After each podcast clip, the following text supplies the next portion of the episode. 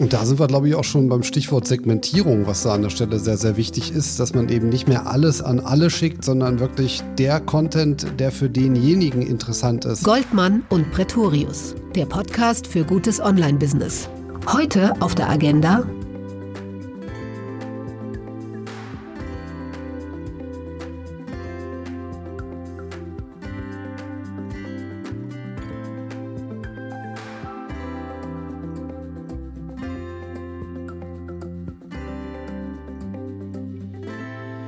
Goldmann und Pretorius, der Podcast für gutes Online-Business mit André Goldmann und Michael Pretorius. Was ich die letzten Wochen auf Newsletter angesprochen wurde. Mir haben immer irgendwelche Leute erzählt, dass sie gerade einen Newsletter basteln und glauben, das sei jetzt genau das Richtige. Und ich habe ein bisschen skeptisch geschaut, weil ich dachte, das Medium E-Mail sei eigentlich seit fünf Jahren schon tot. Und dann habe ich mir gedacht, nee, ist es überhaupt nicht. Auch bei mir, Newsletter funktionieren nach wie vor.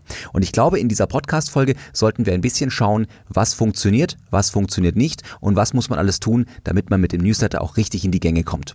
Ja, ein spannendes Thema, äh, finde ich auch. Und äh, wir hatten das äh, früher immer schon in, in, eigentlich allen Firmen, in denen ich tätig war. Ähm, und äh, die Diskrepanz, glaube ich, die immer besteht, ist zwischen dem, was der Sender von dem Empfänger möchte und das, was der Empfänger gerne haben will. Und äh, was der darunter versteht, einen Newsletter zu bekommen, ist in der Regel immer etwas anderes von dem, was der Sender der Meinung ist, verschicken zu wollen. Und man kann so viel von den sozialen Netzwerken lernen. Als man so angefangen hat, sich Twitter-Kanäle zu bauen und Facebook-Seiten, haben manche Unternehmen das behandelt wie einen Newsletter und haben ihre ganzen Fans und Abonnenten und Follower zugebombt mit Meldungen und News, die keiner wollte. Wir wollen nicht immer alles haben.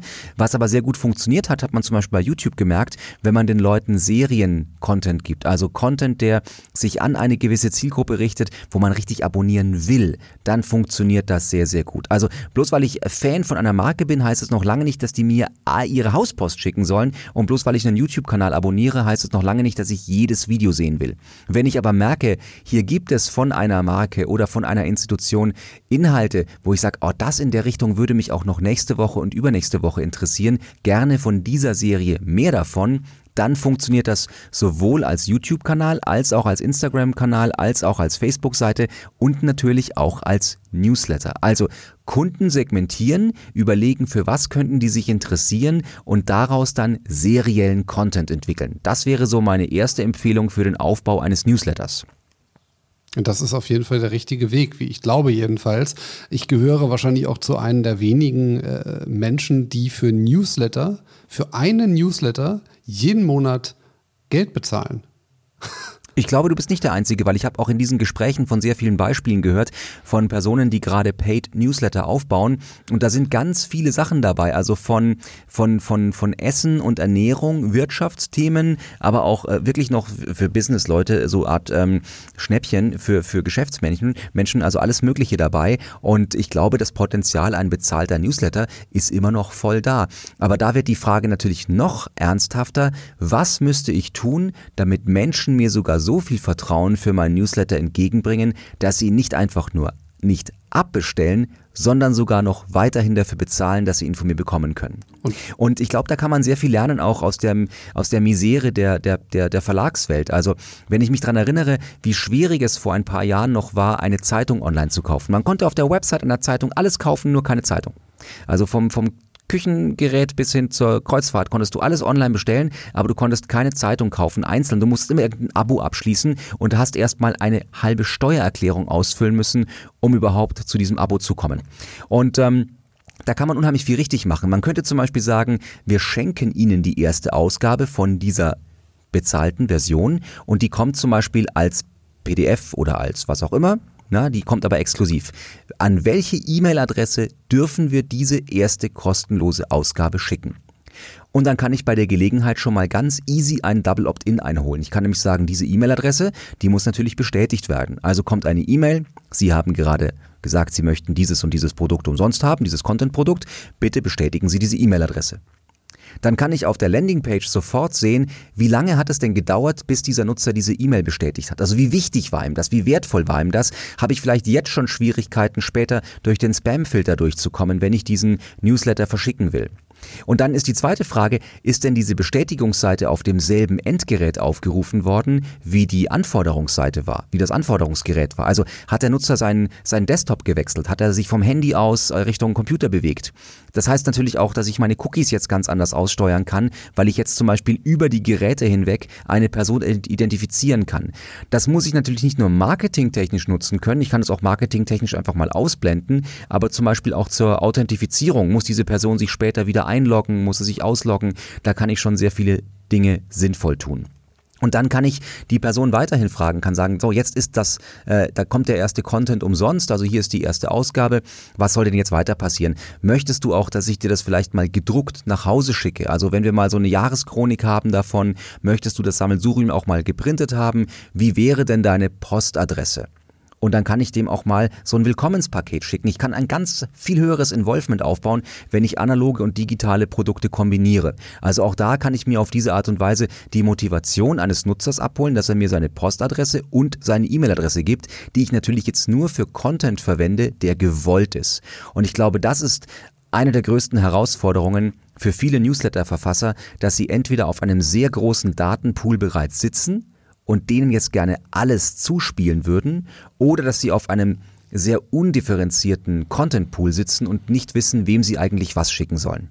Und da sind wir, glaube ich, auch schon beim Stichwort Segmentierung, was da an der Stelle sehr, sehr wichtig ist, dass man eben nicht mehr alles an alle schickt, sondern wirklich der Content, der für denjenigen interessant ist, rausschickt. Und ähm, das, was ich vorhin meinte mit dieser E-Mail, wo ich auch jeden Monat Geld für bezahle, das ist halt äh, in der Form auch äh, super äh, stark segmentiert, weil ich Interesse habe an der Person, weil ich mich identifiziere mit der Person, weil ich von den Inhalten, die sie teilt, die sie dort schreibt, viel halte und ich diese Person auch ein Stück weit unterstützen möchte. Und wenn ich jetzt mal an die Verlagswelt denke, ist es durchaus auch äh, zu überlegen, dass man zum Beispiel sagt, ich kann gewisse Autoren ähm, abonnieren und gar nicht alles und jedes Thema. Meinetwegen kann man das auch auf Themen äh, runterbrechen, aber es gibt durchaus auch Autoren, die auch mal zu anderen Themen etwas sagen. Und wenn ich Interesse habe an, wenn du jetzt Autor wärst bei der Süddeutschen exemplarisch und ich möchte ganz gerne alle Beiträge von Michael Pretorius gerne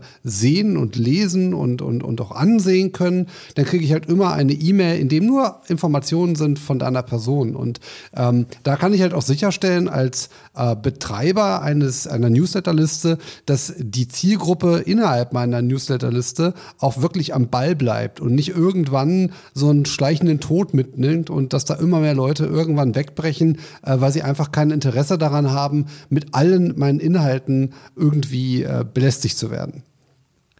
Aber auch da können wir wieder viel lernen von den sozialen Netzwerken, nämlich wie generiere ich eigentlich die richtigen Abonnenten, wie generiere ich die richtigen Adressen, nämlich über den Content. Ich fange erst an mit den guten Inhalten, dann sollten an diesen guten Inhalten die ersten Abonnenten dran kleben und dann gebe ich diesen Abonnenten genau die Inhalte, die sie am besten gefunden haben. Und das ist beim Newsletter eben auch eine der größten Fehlerquellen, dass man erstmal Adressen sammelt. Dass man sagt, ah, wir müssen jetzt erstmal einen Adresspool aufbauen und dann passieren so peinliche Dinge wie vor ein paar Monaten ein Gewinnspiel von einem Käseproduzenten, das habe ich gesehen, das war bei Instagram, da konnte man eine Sofortbildkamera gewinnen und das war der Call to Action. Und dann kam man auf eine Landingpage und dort wurde dann diese Sofortbildkamera gezeigt. Statt dass man auf Instagram Käseinspirationen zeigt, dieser Kanal würde sich perfekt dafür eignen, zeigt man eine Sofortbildkamera. Und dann fragt man den Nutzer, ähm, also es kommt erstmal noch nur so eine Seite, Mensch, du musst das Leben genießen, alles wird super und jetzt gib mir deine E-Mail-Adresse und gib mir deine Adresse und willst du meinen Ich liebe Käse-Newsletter abonnieren. Völliger Schwachsinn an dieser Stelle, weil ich weiß gar nicht, warum ich meine E-Mail-Adresse hergeben soll, weil per E-Mail werde ich die Sofortbildkamera nicht bekommen. Ich weiß auch nicht, warum ich meine echte Adresse hergeben soll, weil ähm, die Wahrscheinlichkeit, dass ich der Gewinner bin, ist vielleicht noch gar nicht so hoch. Ja? Also ich soll irgendwelche Daten eingeben und dann auch noch alle Felder getrennt, Hausnummer und Straße getrenntes Feld, äh, Anrede als verpflichtendes Feld. Also man hat schon gemerkt, da ist der Datenhunger einfach riesig groß. Man könnte so etwas viel besser machen. Also erstens darf man nach der DSGVO nur noch einen Bruchteil dieser Daten verwenden. Man dürfte also nur noch den Gewinner anschreiben, wenn er gewonnen hat. Man könnte sowas aber auch viel schlauer machen. Also abgesehen davon, dass man Käsebrote hätte fotografieren können bei Instagram und dann hätte sagen können, möchtest du eigentlich regelmäßige Rezeptinspirationen haben? Und unter allen, die Rezeptinspirationen haben wollen, verlosen wir auch manchmal eine Sofortbildkamera. Hätte man aber auch die Daten schon ganz anders einholen können. Man hätte sagen können, an welche E-Mail-Adresse möchtest du benachrichtigt werden, wenn du zum Beispiel gewonnen hast? Und möchtest du auch benachrichtigt werden, wenn du nicht gewonnen hast und wir vielleicht nochmal einen Trostpreis raushauen, wie zum Beispiel ein Probierkäseset? Möchtest du dass wir dir die Kamera direkt postalisch zuschicken, dann an welche Adresse, falls du gewonnen hast und dürfen wir dir an diese Adresse vielleicht auch mal Käsepröbchen schicken. Jetzt habe ich auf die Art und Weise schon viel bessere Motivationen für den Nutzer, warum er seine Adresse eingibt und habe die auch gleichzeitig mit einer Motivation kombiniert, die eher themen- und produktnah ist, aber ich habe nicht einfach nur Adressen gesammelt mit einer ähm, Gewinnspielmotivation. Also ich sage immer, dumm klickt gut und man holt halt mit solchen äh, Motivationen die Nutzer, die am wenigsten bleiben, die die schlechteste Conversion machen, aber die man halt am schnellsten in so einen E-Mail-Datenpool bekommt. Äh, man muss ja auch mal ganz ehrlich die Frage auch stellen, ich hatte das neulich auch, da hat jemand bei mir angerufen, äh, der hat einen großen Porzellan-Online-Shop und er hat halt eine, eine große E-Mail-Liste von Bestandskunden, die er im Zuge der DSGVO damals, wie viele andere auch nochmal angeschrieben hat, ob er dann auch weiterhin Newsletter verschicken kann nach dem 25. Mai. Und ich fragte ihn dann auch, ob er gerne E-Mails mit Porzellan-News bekommen möchte. Weil ich hätte gesagt habe, also ganz ehrlich, also man muss halt auch die, die Kirche im Dorf lassen. Das, wir reden über Porzellan. Das kaufe ich mir einmal, bis es kaputt geht oder bis, was ich, mein Kind irgendwann auszieht, dann kriegt das mein altes für die erste Wohnung und dann kaufe ich mir neues. Aber ganz ehrlich, da interessiert mich das doch nicht. Äh, oder beziehungsweise da wird mich auch ein Newsletter von einem Porzellan-Online-Shop mich nicht 20 Jahre binden, bis ich mir dann neues Porzellan kaufe. Also aber auch das ist ja legitim. Wenn, wenn ich halt nichts anderes habe als Porzellan in meinem Leben zu verkaufen, dann muss ich mir ja trotzdem überlegen, ähm, gibt es eventuell Kunden, die eine Leidenschaft haben und zu sagen, ich gehe eventuell dann rein mit einem mit mit einem Spillover und sage, Vielleicht sind das Menschen, die sich für Interieurdesign interessieren. Vielleicht sind das Menschen, die sich für gewisse kunsthistorische Richtungen interessieren. Auch diese Zielgruppe Porzellan kann man sehr schön segmentieren von brauchen die eine Kloschüssel oder brauchen die eine Ming-Vase. Also beides ist Porzellan, aber die Motivation, sich damit mit Inhalten zu beschäftigen, sind halt sehr unterschiedlich. Äh, ja, aber äh, ja, vollkommen richtig, was du sagst, aber an der Stelle ist das Produkt einfach mal, das waren jetzt auch nicht irgendwelche alten Porzellanstücke, wo man sagt, oh, da ist wieder ein bestimmter Teller reingekommen, den ihr schon alle seit zehn Jahren haben wollt. Ich habe hier fünf Stück von bekommen. Äh, wer zuerst kommt, mal zuerst, sondern da ging es wirklich um 0815 Porzellan, was du auch äh, beim Ikea mehr oder weniger um die Ecke kriegst. Ja, lass ich, lass ich, lass ich, aber finde ich aber total gut, was du gerade sagst, weil wir haben halt nicht immer alle sexy Produkte und ich finde ja Porzellan ist jetzt schon was, da kann man zumindest schon was anfangen, das ist haptisch. Aber jetzt versetz dich mal in so eine Rolle, also egal was du jetzt bist, bist du jetzt der Porzellanhersteller Villeroy und Boch oder bist du Ikea Porzellan oder bist du No-Name Porzellan? Dieses ähm, Themensegment oder dieses Produktsegment muss ich jetzt in Zielgruppensegmente unterteilen. Ich muss mir also Gedanken machen, ist das ein Porzellan, das ich eher zum Essen brauche? Ist das Porzellan, das eher Deko ist? Ist das Porzellan, das ich zum Beispiel ähm, für den Garten brauche? Also wo wird dieses Porzellan stehen? Und wenn ich alles habe an Porzellan, darf ich nicht den Fehler machen, allen meinen Kunden alle meine Porzellanartikel zu schicken, sondern im besten Fall segmentiere ich diese Kunden nach ihren Bedürfnissen und ihren Interessen, wo sie meine Produkte verwenden. Und dann klappt sowas auch bei extrem schrägen Themen oder vielleicht auch mal bei Themen, die ein bisschen schwieriger sind. Ähm, ich habe den Fall immer, wenn ich mit Versicherungskonzernen spreche und sage, unser Produkt ist so unsexy und so abstrakt und wie auch immer. Das ist richtig, aber Versicherungen braucht irgendwie jeder ähm, und ähm, auch da gibt es verschiedene Bedürfniswelten. Es gibt eine Bedürfniswelt, ähm, wenn ich zum Beispiel ein Haus habe, ist das eine ganz andere Bedürfniswelt. Erben und Sterben ist eine ganz andere Bedürfniswelt. Ähm, das Thema Urlaub mit Kindern, also versetzt euch in die Lage, sage ich immer, denkt euch in diese Lebenswelten rein. Wo könnten diese Menschen in ihrem jetzigen Leben Unterstützung brauchen und vielleicht Vielleicht muss der Newsletter sich ja auch nicht immer mit dem Produkt beziehen. Ich will ja auch nicht einen Katalog geschickt bekommen.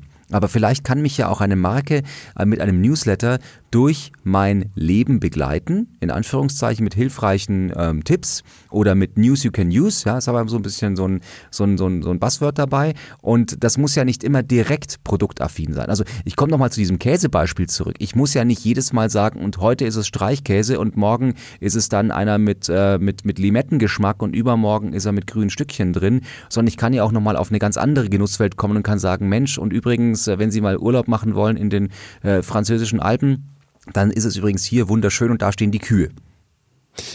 Ja, aber du hast gerade ein gutes Stichwort genannt und das ist nämlich, äh, man muss ja mal im Sinne des ganzen Lebens denken und dem, den verschiedenen Schritten.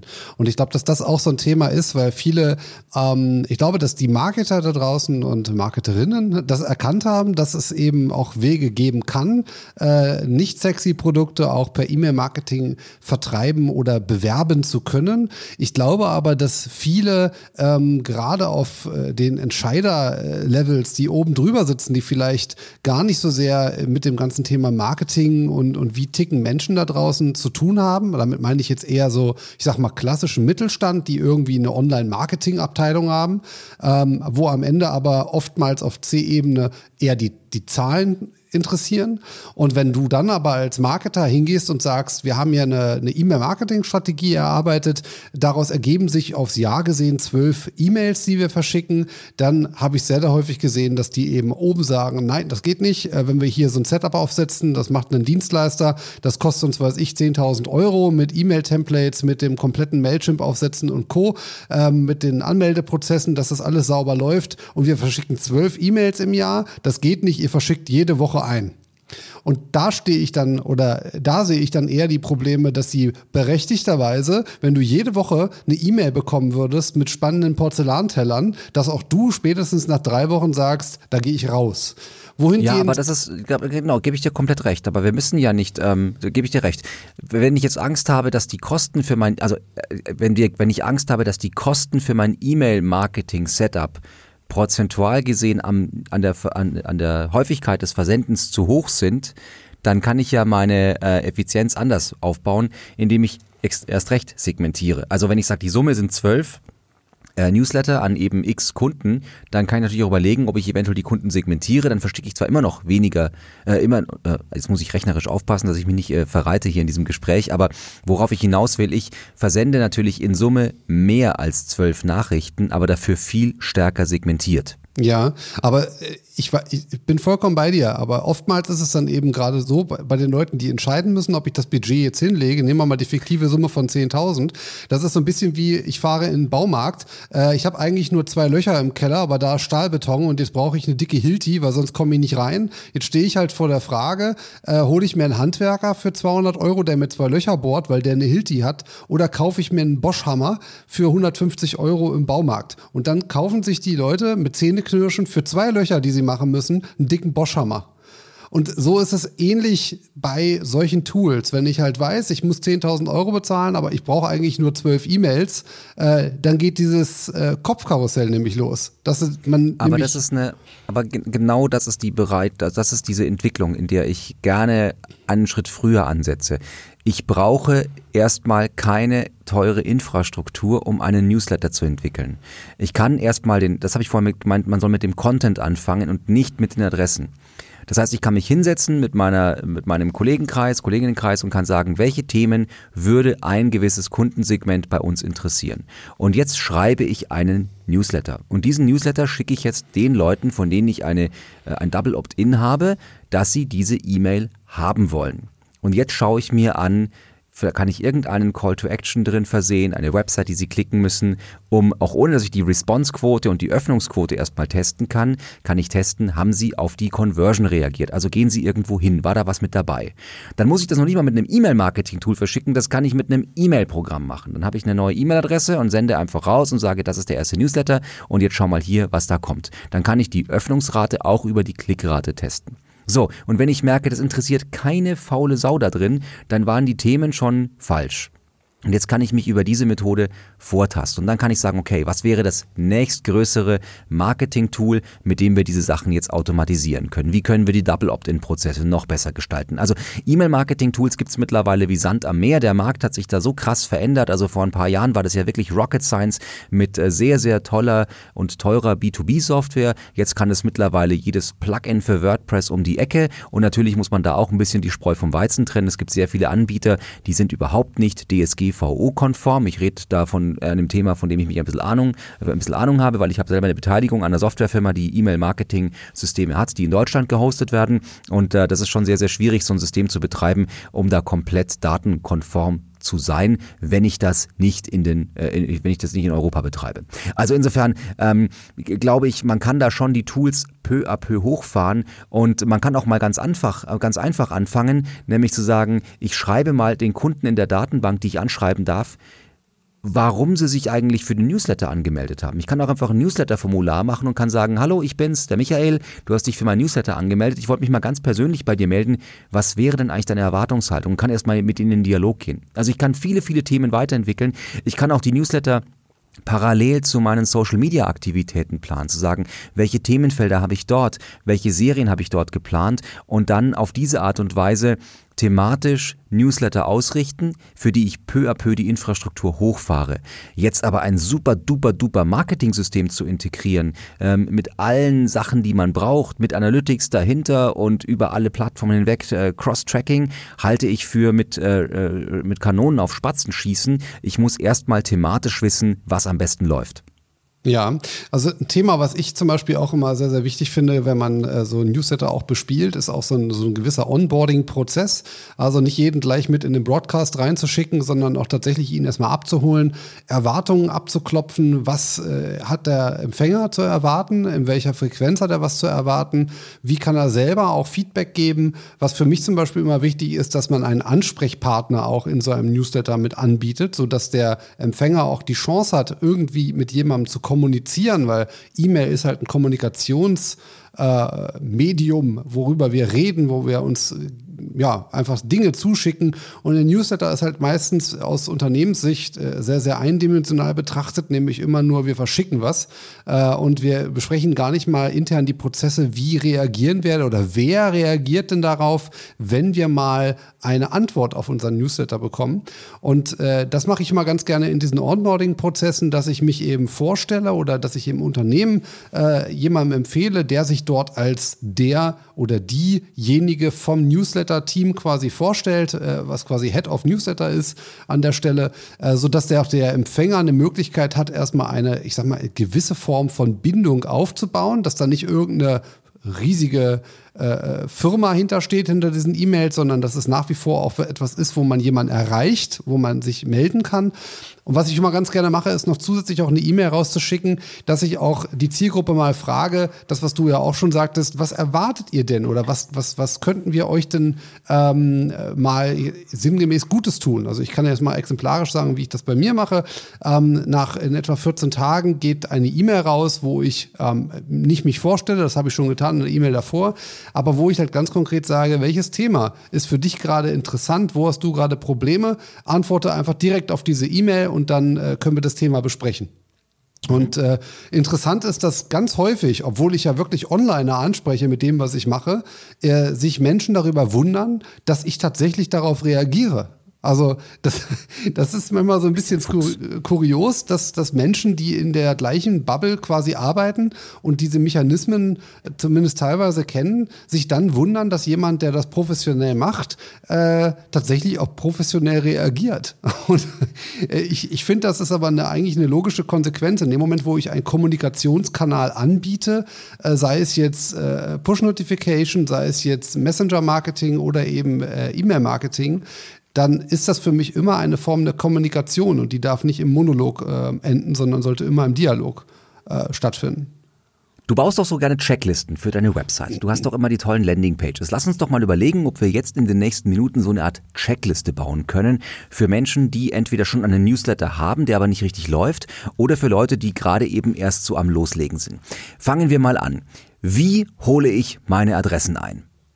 Äh, soll ich jetzt da was zu sagen oder wolltest du das jetzt sagen? Wir machen jetzt einfach, ich mache jetzt einfach hier so Rapid Fire, also ich sag was und dann äh, lasse ich dich mal antworten und dann schaue ich mal, ob mir noch was dazu einfällt oder ob ich äh, gegenteiliger Meinung bin. Ja, also was ich halt grundsätzlich empfehle, ist, wenn man ein Journal, Blog, Ratgeber, wie auch immer man das nennt, äh, dass man immer eine Möglichkeit hat, erstmal über einen Textlink auch ein Newsletter-Opt-in-Formular aufzurufen und optional, sofern es denn noch geht, dass man direkt auch ein Formular zum Beispiel unterhalb von den Beiträgen hart und fest quasi mit integriert, sodass man auf jeder Seite die Möglichkeit hat, sich für einen Newsletter anzumelden. Wenn ich eine Corporate-Website habe, dann bietet es sich auch an, zum Beispiel im Footer ein Formularfeld zu integrieren, was immer an der Stelle ist. Ähm, und aufgrund der Tatsache, dass viele Menschen immer zum Footer runterscrollen, ist die Chance auch ziemlich groß, dass das wahrgenommen wird. Und ich glaube, dieses Wahrnehmen spielt da eine riesige Rolle, weil viele wissen gar nicht, dass man Newsletter verschickt. Tipptopp. Wie hole ich das Double Opt-in ein? Das Double Opt-in, so wie man das machen muss. Äh, Menschen äh, tragen sich ein, kriegen direkt die E-Mail mit dem Double Opt-in zugeschickt. Das heißt, wir erklären es nochmal ganz kurz oder ich erkläre es nochmal nachtragend. Das heißt, man kriegt eine E-Mail, wo man seine E-Mail-Adresse bestätigt, weil erst dann darf ich diese E-Mail-Adresse in der Datenbank richtig dauerhaft speichern. Richtig. Genau. Ähm, Wichtig auch dabei, bitte Datum und Uhrzeit mitspeichern, wann ihr dieses Opt-in und dieses Double Opt-in eingeholt habt. Und äh, wenn ihr ganz genau nach Telemediengesetz äh, vorgehen wollt, dürft ihr dieses Feld in eurer Datenbank auch nicht editieren dürfen, weil das darf eigentlich nur der Nutzer ähm, einmalig eintragen. Ja. Also jetzt fast ein bisschen über drüber. So, nächstes Thema. Der erste Newsletter kommt. Wie sieht die Betreffzeile aus? Oder wie sieht der Absender aus? Wie heißt der Absender vom Newsletter? Haha, ja, immer schwierige Sache. Ich sage mal, das kommt aber aufs Unternehmen drauf an. Also ich verschicke zum Beispiel meine Newsletter direkt von meiner privaten Firma, also meiner beruflichen äh, äh, E-Mail-Adresse, die, worunter man mich ganz normal erreicht, mit der ich auch E-Mails verschicke, äh, weil ich hinter meinem Newsletter stehe.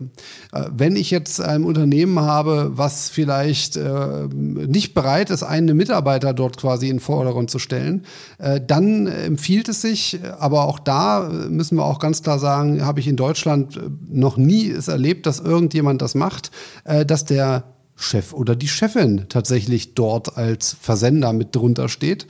Ähm, bei ganz vielen amerikanischen Unternehmen ist es so, ähm, dass vielleicht zwar nicht die E-Mail-Adresse, die, die ist von dem Geschäftsführer, aber zumindest mal der Absender und also quasi der da unterschreibt unter diese E-Mail.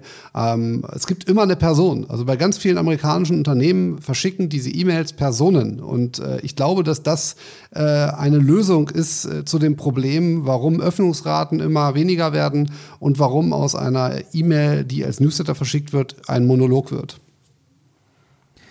Ich glaube, es gibt noch einen weiteren ganz wichtigen Basic. Man muss auf diese E-Mail-Adresse jedenfalls antworten können. Also egal, ob die Newsletter-Ad oder Presse-Ad oder äh, Daniela-Ad oder Martin-Ad heißt, wenn ich da auf Antworten drücke, dann sollte das nicht eine No-Reply-Adresse sein, sondern man sollte diese Antworten an Newsletter ernst nehmen und sollte die als Einladung zum Dialog begreifen. Also erstes Basic, ähm, die E-Mail-Adresse sollte so gestaltet sein, dass sie die Öffnungsraten erhöht, dass Menschen das also als E-Mail wahrnehmen und nicht als Spam. Sie sollte also auch so gestaltet sein, dass man antworten kann und sie sollte mir das Gefühl geben, dass ich hier mit einer ja, Person oder Marke auch kommunizieren kann. Kommen wir zur Betreffzeile. Was steht da drin? Er ist auch da aus meiner Sicht immer unternehmensabhängig, wie bereit ist man zu gehen. Also arbeitet man eben mit Emojis zum Beispiel, was ziemlich gut funktioniert, wenn man die Öffnungsraten nach oben ziehen möchte. Das ist natürlich nicht jedes Unternehmen bereit dazu. Ähm, bevor wir aber über die Betreffzeile reden, äh, vielleicht auch mal, wie beginnen wir eigentlich einen Newsletter-Versand? Das, was ich ja schon sagte, so ein Onboarding-Prozess. Nee, nee, nee, lass uns bei der Betreffzeile bleiben. Hm. Ja, Sonst ist die Checkliste kaputt nachher. Wenn man jetzt äh, so wie Buzzfeed äh, äh, redet, dann würde man wahrscheinlich sowas, diese E-Mail solltest du öffnen, wenn, Punkt, Punkt, Punkt. das ist immer so eine Frage, will man so weit gehen? Äh, ich glaube, sie sollte Interesse grundsätzlich wecken. Und äh, das kann man natürlich dadurch generieren, dass man mit Ängsten arbeitet, aber auch mit ähm, Freundlichkeit. Und äh, ich glaube, dass da mal pauschal betrachtet, ist das eine gute Antwort. Ich Wie bin immer so ein bisschen skeptisch, ob sie zu clickbaitig sein darf. Also wenn ich merke, das ist so ein Clickbait mit einem riesengroßen Anmoderationsaufschlag und dann ist nichts mehr dahinter, dann bin ich sehr schnell geneigt abzubestellen. Also ja. ich glaube, sie sollte vor allem auch ehrlich sein, die Betreffzahl. Sie sollte nicht überverkaufen, weil sonst bin ich irgendwann weg. Ähm, das ist eine Erfahrung, die man auch mit Facebook-Seiten oder mit äh, Twitter-Accounts macht. Wenn ich nur noch den Linkbait reinhaue, dann bin ich irgendwann auch meine Follower wieder los. Und ähm, deswegen würde ich hier, ähm, wie auch übrigens beim Absender, ich würde in beiden Fällen zu einem Split-Run-Test raten. Ich würde nicht immer von derselben Adresse aus einen Newsletter verschicken, sondern ich würde auch da mal die Absenderadressen wechseln. Und ich würde möglicherweise auch mit unterschiedlichen Betreffzahlen arbeiten auf äh, mehreren Zielgruppen. Und ich würde vor allem nie einen Newsletter gleichzeitig an alle Personen verschicken, sondern ich würde immer kleinere Bulk-Sendungen äh, geben. So ich sage, ich teste erstmal mit den ersten 20, mit den ersten 50 und schaue mir erstmal dort die Öffnungsraten an, die Responsequoten, bevor ich jetzt mein gesamtes Pulver verschieße. Das ist natürlich immer abhängig von der Software, die du hast. Also zum Beispiel in Mailchimp hast du diese Funktionalität nicht. Da kannst du ich zwar würde auch Mailchimp nicht einsetzen. ich meins nur. Also da kannst du gut, aber es ist halt äh, mit unter, mit weiten Abständen einer der größten Anbieter. Ähm, aber da hast du eben so eine Funktionalität nicht. Da kannst du halt eben nur segmentieren. Damit könnte man quasi sagen, ich packe erst die ersten in die Liste und die, die sich die letzten sechs Monate angemeldet haben, die sind in einer anderen Segmentierung. Aber wie oft ist es dir schon passiert, dass jemand einen Newsletter verschickt hat, den danach zurückrufen wollte? Oh, es ist an alle rausgegangen. Dieses, dieses, diese Angst, man könnte etwas peinlich versenden. Lieber doch in kleineren Häppchen und dann schauen, haben die, ist dieser Köder oder dieser Fisch angekommen? Also will man das? Will man das nicht? War diese Information verwertbar? Deswegen, egal wie die Tools alle heißen, ob sie jetzt Mailchimp heißen oder, oder, oder Clever Reach oder sonst wie, ist ja völlig egal. Aber dieses, diese Systematik dahinter zu sagen, geh doch erstmal einen Weg herauszufinden, was wollen die Nutzer also auch. Das kann ich auch mit einem Outlook testen. Äh, da bin ich gespannt, wie du den Double Opt-in löst. Den Double Opt-in habe ich ja damit gelöst, dass ich eine Adresse habe, die ich doppelt anschreiben darf. Das heißt, in diesem Fall darf ich auch manuell auf eine Excel-Tabelle zugreifen an Daten. Ich muss sogar weniger machen als sonst, weil in dem Fall, wenn ich ein Tool nehme, muss ich ja diesem Tool sogar noch eine Auftragsdatenverarbeitung ähm, erlauben. Und wenn ich es einfach aus der eigenen Datenbank selber mache als Mitarbeiter, dann bin ich ja auf den eigenen Daten. Das heißt, es ist juristisch gesehen sogar noch einfacher. Es ist technisch nur ein bisschen äh, händischer, aber wenn ich zum Beispiel einfach nur einen Response-Test machen will oder einen Content-Test, dann kann ich das auch mal manuell machen. Muss ich also nicht immer gleich die große Keule anwerfen. Okay. Äh, Habe ich jetzt so noch nicht gemacht, also weil wie gesagt, ich. Ja, ja, alles gut. Deswegen tauschen wir beide uns ja aus, weil wir beide unterschiedliche Ideen haben. Das stimmt. Ähm, wie wird so eine Landingpage? Was würde darauf kommen? Also gehen wir mal nochmal zurück auf die Website. Also ich, mhm. ich arbeite ganz gerne auch mit einer speziellen Landingpage, die ich auch bewerben kann, ähm, auf der ich natürlich solche Sachen schreibe, wie häufig verschickt man die, äh, das kann man erwarten. Aber was hast du noch für, für Tipps, was man darauf packen sollte, um mehr Vertrauen aufzubauen?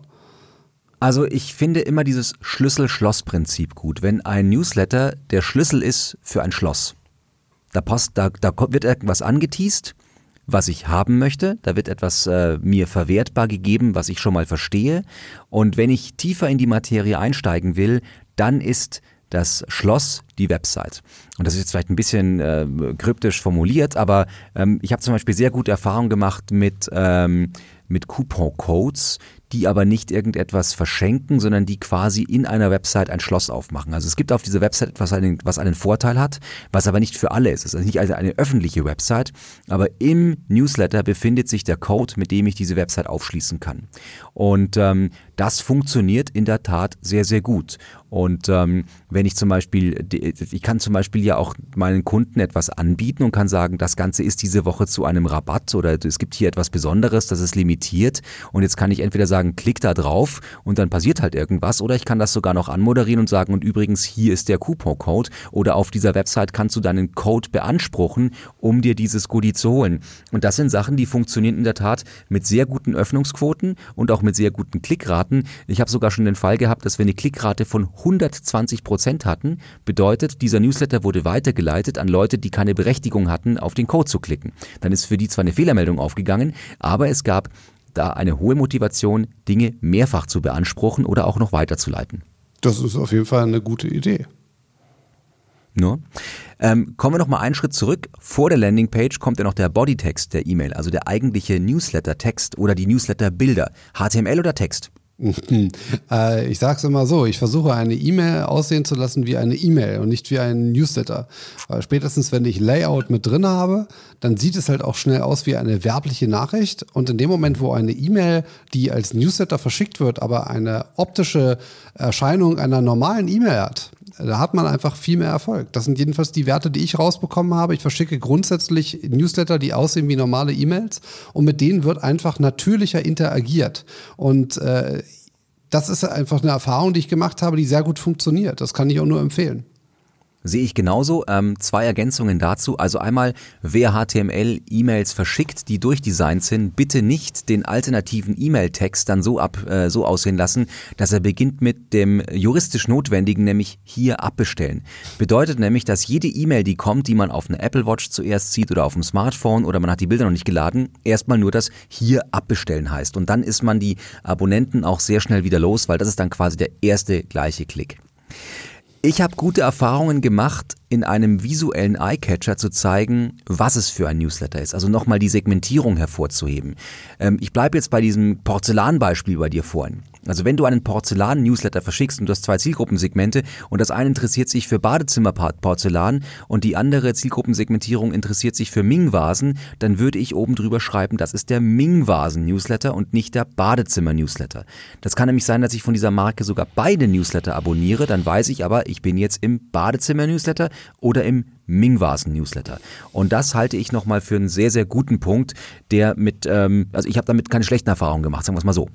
Ja, was ich zum Beispiel, was mir da gerade noch einfällt, weil ich habe meistens diesen, äh, ich sag jetzt mal, äh, unter der Betreffzeilen-Text, ich weiß nicht, wie man den nennen möchte, also hat, glaube ich, äh, bei Mailchimp heißt der Preview-Text. Äh, da arbeite ich ganz gerne mit äh, den Vornamen. Also ich, ich frage auch die Vornamen mit ab. Das erkläre ich auch ganz simpel. Ich möchte jemanden ansprechen. Wenn ich eine E-Mail verschicke, dann will ich nicht immer Hallo, Hi. Das mache ich ja bei einer normalen E-Mail auch nicht. Und ähm, was ich zum Beispiel immer wieder mit meinen Listen mache, ich gehe einmal pro Woche rein und bereinige die Neuanmeldungen in dem Form, dass ich die normalen Namen dahin schreibe. Also wenn die zum Beispiel ihren Vornamen irgendwie klein schreiben, weil sie irgendwie faul sind, dann mache ich zum Beispiel, wenn das jetzt jemand André heißt, dann mache ich aus dem kleinen A ein großes A. Damit ich einfach, wenn ich eine E-Mail schreibe, dass es einfach sauber aussieht und nicht wie ein Tippfehler von meiner Seite aus, weil wenn ich mich vor einem Jahr für eine Newsletter angemeldet habe, dann weiß ich nicht mehr, ob ich meinen Vornamen äh, klein geschrieben habe oder richtig und äh, ärgere mich dann aber jedes Mal darüber, wenn ich die E-Mail kriege, dass mein Name falsch geschrieben ist. Super Idee. Also dieser Preview-Text ist auf jeden Fall sehr, sehr wichtig und dieses ganze Personalisieren, also sehr geehrte Damen und Herren äh, äh und was auch immer, äh, liebe Kunden, liebe Kundinnen, also das ist schon auch ein wichtiger Punkt. Ich hab, erinnere mich an ein wunderschönes äh, Beispiel. Ähm, ein Projekt, das ich vor ein paar Jahren betreut hat, war ein Haustiershop. Und die haben irgendwann gefragt, ähm, ihre Kunden, wie denn die Haustiere heißen. Hm. Also ist das Schnuffi oder Wuschi oder, oder wie auch immer oder Duke, ja. Und haben dann ähm, ihre Newsletter zweiartigerweise segmentiert. Erstens haben sie den Newsletter nicht mehr verschickt an André Goldmann, also an dich, sondern an Wuschi Goldmann. Da können wir bitte, also sprich, sag einfach, Haustier. Sag einfach Pete, ja, so heißt mein Kater. Das, weil Wuschi, ja, ich habe kein Pete. Tier, was also, Wuschi heißt. Also gut, dann heißt Pete Goldmann an deinen Kater. Also lieber Pete Goldmann. Der Newsletter geht also an den Kater. Irre Öffnungsquote. Das glaube ich. Das zweite, was sie gemacht haben, sie haben nicht mehr Produkte kombiniert im Newsletter, die sich thematisch ausschließen. Also Vogelfutter und Fischfutter. hat auch schon besser funktioniert. Also sich wirklich Gedanken zu machen, wie möchte diese Person angesprochen werden oder noch krasser, wo ist eigentlich deren maximale Emotionalisierung? Ja. Die ist definitiv gegeben. Also wenn ich weiß, meine, mein Kater wird angesprochen, dann habe ich ja auch schon eine ganz andere äh, Art, wie ich mit der E-Mail interagiere. Also dann freue ich mich zum Beispiel mehr darüber, äh, dass der angesprochen wird und denke vielleicht wie mein Kater, was äh, viele Katzenbesitzer durchaus tun. Spreche ich dir aus der Seele. Ja. Ähm, ich glaube, ein letztes Check-in fehlt noch, dann sind wir auch schon fast durch. Was muss denn raus ähm, juristisch zum Abbestellen? Also ist es eher so, ja, versuchen Sie es mal mit einer Landingpage und dann stellen wir noch 50 Fragen oder ist es einfach nur der hier klicken und Ende Gelände? Ja gut, juristisch dürfen wir da ja eh nichts Konkretes sagen, aber ich äh, gehe immer den einfachsten Weg. Dem Menschen ist so einfach wie möglich, aber nicht so offensichtlich anzubieten, dass man sich abmelden kann. Das bedeutet, ich habe natürlich unter jeder E-Mail, die ich verschicke, einen, einen ganz eindeutigen Link, auf den man draufklicken kann, wo man sämtliche ähm, E-Mails abbestellen kann. Das, was ich aber immer mache, ist, dass ich zum Beispiel hinschreibe, ähm, dir gefällt dieses Thema nicht, dann kontrollier doch nochmal dein Profil, ob du vielleicht nicht ein Thema ausgewählt hast, was dich heute gar nicht mehr interessiert, damit ich dich nicht mit unnötigen E-Mails störe. Alternativ, solltest du gar keine E-Mails mehr bekommen wollen, kannst du dich natürlich auch abmelden. Also ich biete eher immer erstmal eine Option an, nochmal die Segmentierung der E-Mails, die ich verschicke, etwas granularer einzustellen aber natürlich auch die Abmeldung. Aber ich glaube, in dem Moment, wo man schon mal eine Alternative noch anbietet, ist die Chance ziemlich hoch, dass derjenige nicht gleich auf Abbestellen klickt, sondern erstmal guckt, habe ich vielleicht irgendwelche Themen ausgewählt, die mich gar nicht mehr interessieren heute. Tippetopp. Ich würde sagen, André, du schreibst das jetzt alles runter. Ist eine tolle Landingpage geworden ähm, für die Website. Und ähm, ich würde unseren Zuhörerinnen und Zuhörern sagen, probiert das doch jetzt einfach mal genau so schon mal aus und dann schreibt ihr uns einfach, wie weit ihr damit gekommen seid.